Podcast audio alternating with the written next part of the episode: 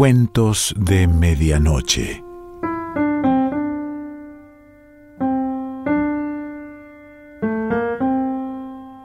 El cuento de hoy se titula El acusado y pertenece a Naguib Mahfouz.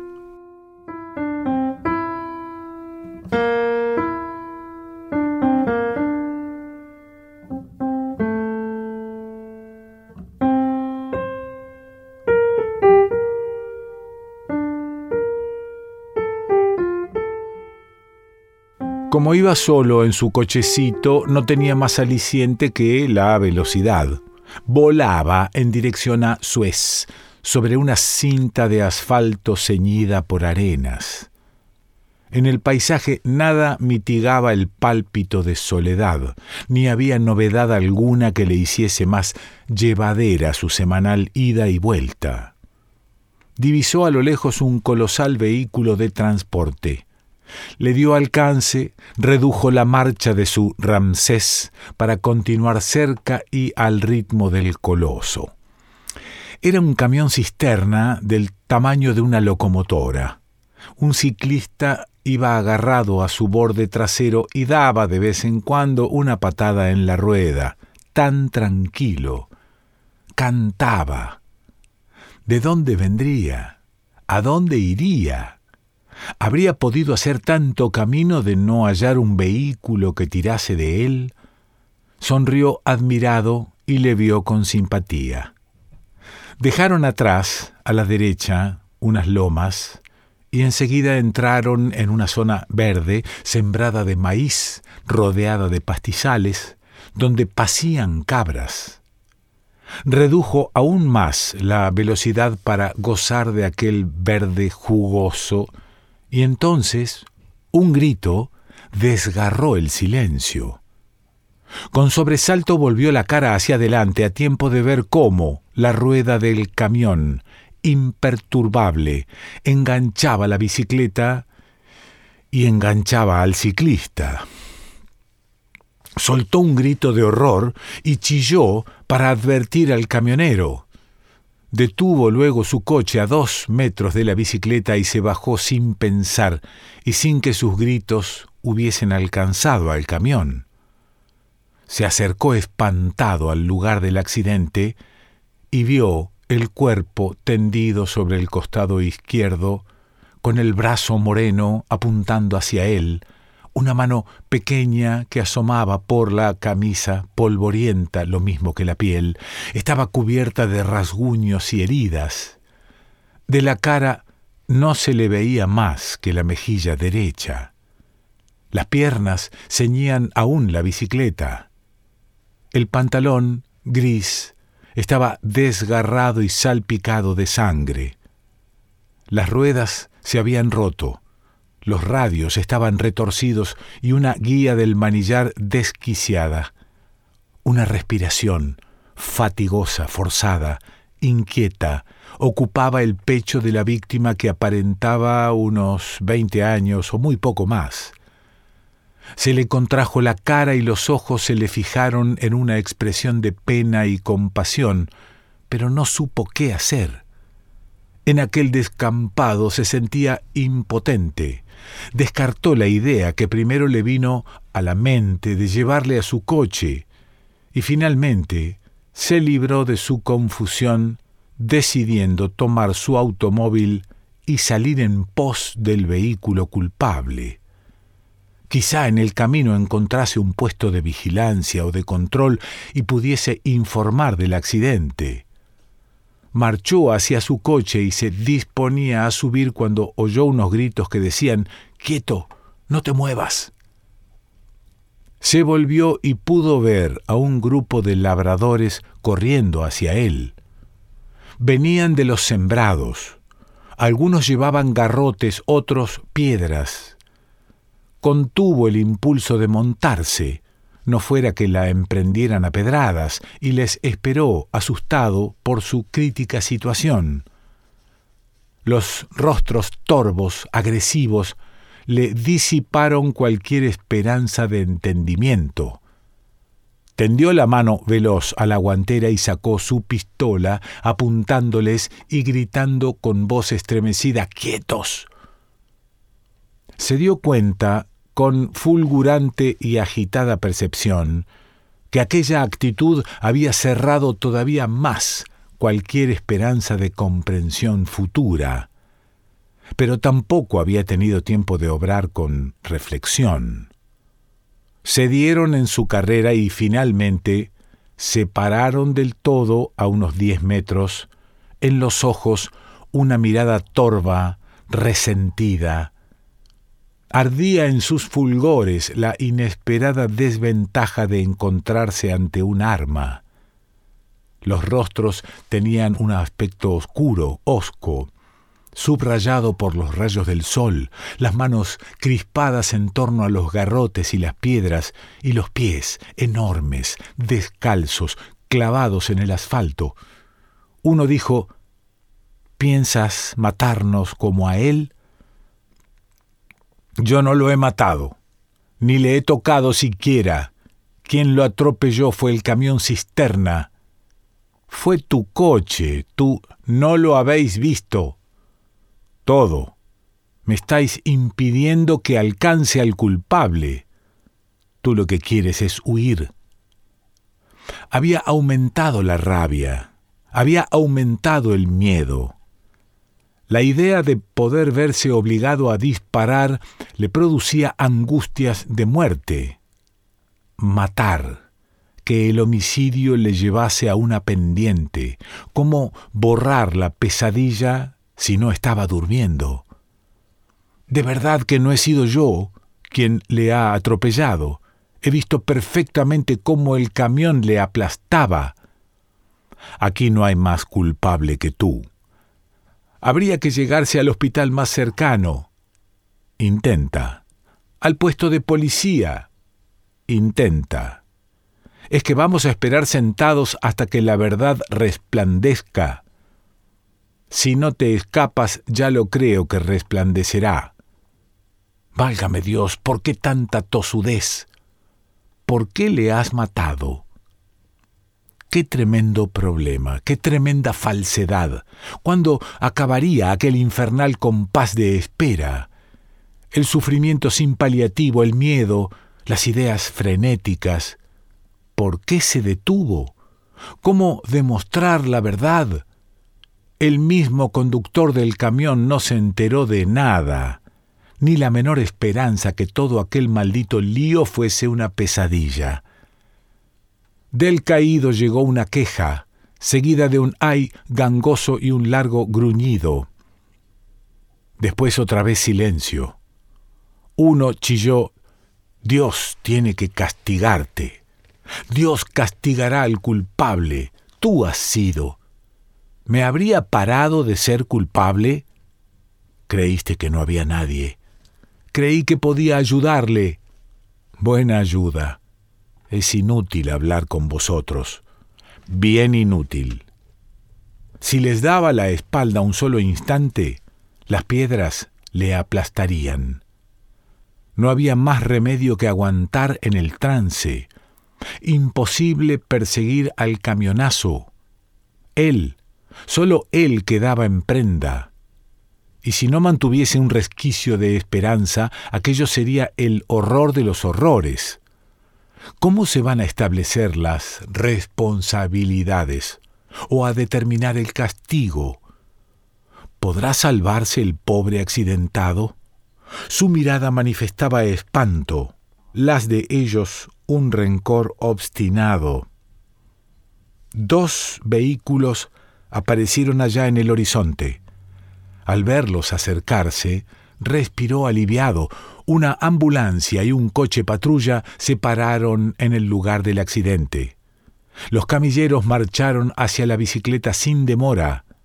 Los del grupo les rodearon.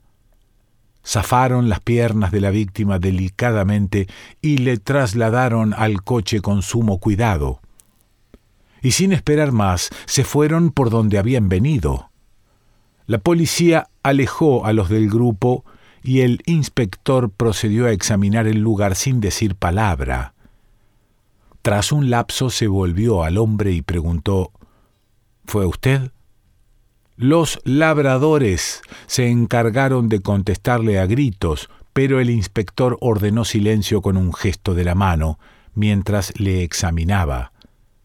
Repuso, No, yo iba detrás de un camión cisterna al que el ciclista se agarraba. Un grito me alarmó y cuando miré lo vi bajo la rueda.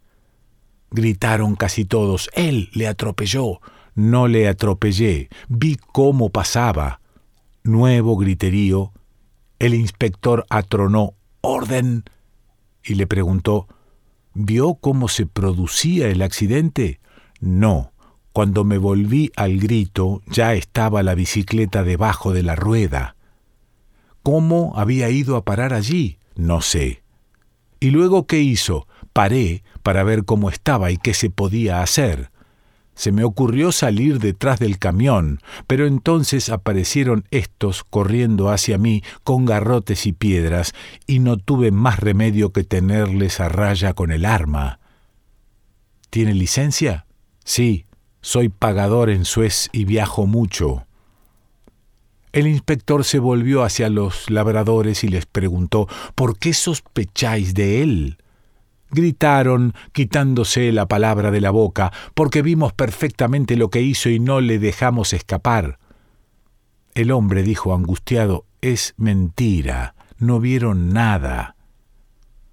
El inspector ordenó a un agente quedarse vigilando y a otro avisar al fiscal mientras se trasladaba con todos a jefatura para escribir el atestado.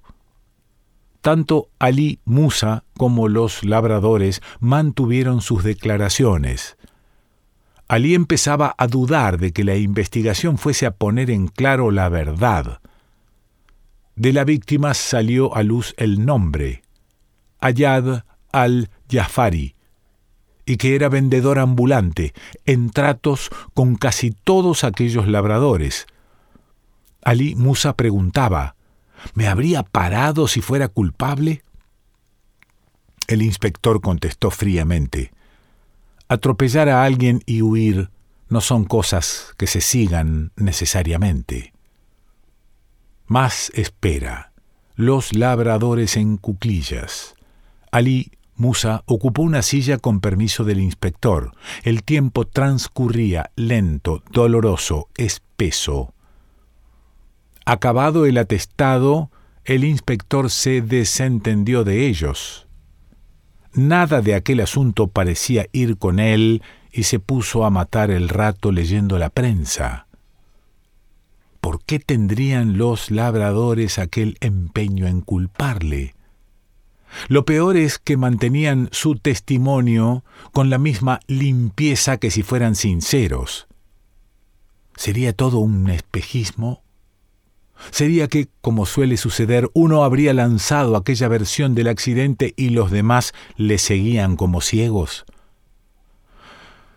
La única esperanza es que no muera Ayad al-Jafari que otro puede sacarle de aquella pesadilla con una simple palabra. Se dirigió al inspector cortés y anhelante. ¿Podríamos averiguar si hay esperanzas con el accidentado? El inspector lo miró hosco, pero se puso en comunicación con el hospital por teléfono. Después de colgar manifestó Está en el quirófano, ha perdido mucha sangre imposible hacer pronósticos. Tras dudarlo unos momentos, preguntó ¿Cuándo llegará el fiscal? Ya se enterará cuando llegue. Dijo como hablando para sí, ¿cómo puede uno verse envuelto en tales situaciones? El inspector contestó mientras retornaba al periódico. Usted sabrá volvió a quedar horriblemente solo y a examinar el lugar con enojo. Aquellos labradores estaban empeñados en condenarle, pero quizá lograra que la sentencia se volviera contra ellos, y el inspector le considerara por rutina culpable. Una ciega fuerza anónima quería destruirle inconscientemente. Tenía a sus espaldas muchas culpas, pero resultaba absurdo a todas luces ser atrapado en un embrollo. Suspiró quedamente. Ay, Señor. Y casi todos le hicieron eco por motivos diversos. Ay, Señor. Fuera de sí les chilló, no tenéis conciencia. Y ellos chillaron también, Dios es testigo, canalla. El inspector sacó la cara de entre las hojas del periódico y dijo malhumorado, Vale, vale, no tolero esto. Alí dijo excitado, De no ser por esta infame mentira, a estas horas estaría en mi casa, tranquilo. Uno replicó, Si no fuese por tu descuido, el pobre Ayad podría estar a estas horas tranquilamente en su casa. El inspector les miró de un modo que les dejó sin habla. Reinó la calma. El dolor de la espera empeoró. El tiempo pasaba como si anduviese para atrás. Alí no pudo soportar más la tensión y se vio impulsado a recurrir otra vez al inspector, preguntándole en el colmo de la cortesía Señor, no puede hacerse idea lo que siento causarle esta molestia, pero ¿Puedo saber cuándo vendrá el fiscal? Le contestó sin dejar el periódico y de mal talante. ¿Cree que su caso se da todos los días? No recordaba un sufrimiento igual, nunca había sentido tan negros barruntos de desastre. Aquella inexplicable malquerencia entre él y los labradores no tiene precedente. El vasto cielo bajo el que el accidente se había producido era también algo sin precedentes? Con el paso del tiempo el horror y el agobio le habían dominado completamente. Sin reparar en consecuencias, exclamó Señor inspector, le cortó como si le hubiese estado esperando. ¿Se calla? Pero es que esta tortura molestias que han soportado todos cuantos han pasado por esta jefatura desde que se inauguró. ¿No puede preguntar al menos por el herido? Me comunicarán cualquier novedad sin que lo pregunte. Mi vida depende de la tuya, Ayad. Las eh, apariencias van a burlar la perspicacia del fiscal. Me encarcelarán sin haber hecho nada. ¿Ha ocurrido algo igual jamás? Qué bueno sería poder echarte la culpa encima y que te sonrieras con desdén y torpeza. Las lágrimas casi le brotaban y se echa a reír de una forma que a poco lo enajena. Por Dios, recuerda tus culpas y consuélate de este trance, aunque no haya relación alguna. ¿Quién dijo que el caos con el caos se combate? Veo a esos labradores a través de un prisma negro que muchas generaciones han tupido, pero yo no he colaborado en eso. O lo he hecho sin saberlo. Es curioso. Estoy pensando por primera vez en mi vida y pensaré más todavía cuando me metan entre cuatro paredes. Hoy he trabado conocimiento con cosas que me eran directamente desconocidas. La casualidad, el destino, la suerte, la intención y su resultado, el labrador, el inspector, los monzones, el petróleo, los vehículos de transporte, la lectura de la prensa en jefatura, lo que recuerdo y lo que no recuerdo. Sobre todo esto tengo que meditar más, en singular y en bloque. Hay que empezar a familiarizarse con entender todo y dominarlo todo hasta que no quede ninguna cosa sin registrar. Una convulsión no es en sí culpable, lo es la ignorancia. Tú lo único que tienes que hacer desde hoy es someterte a los dictados del sistema solar y no al oscuro lenguaje de las estrellas.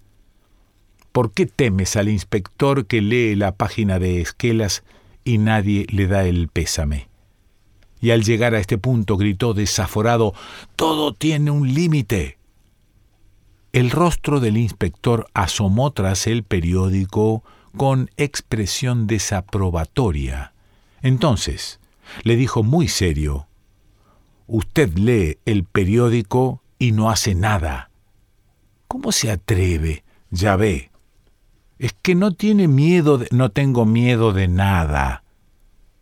Le traicionan los nervios. Pero tengo remedio para todo. Yo también tengo remedio para todo. El inspector se puso de pie y dijo furioso, ¿Usted? Retrasa la presencia del fiscal, no respeta las leyes. Le llevo al calabozo. ¿Es peor que este caos? ¿Es que quiere recurrir al expediente de locura? Ali se levantó desafiante, la mirada extraviada.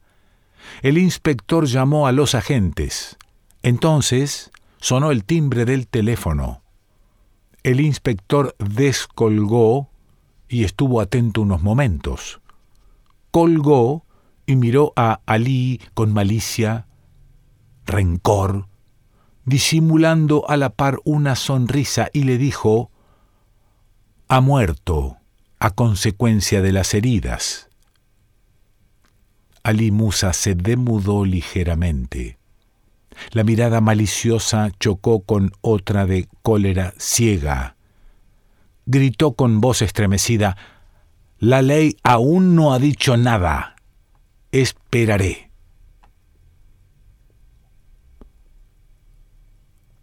Naguib Mahfuz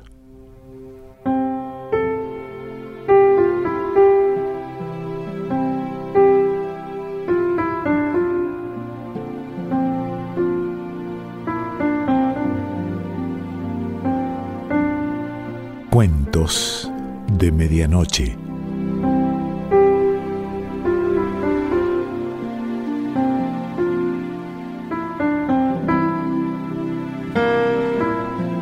Selección Pancho Mondino. Idea y lectura Quique Pessoa.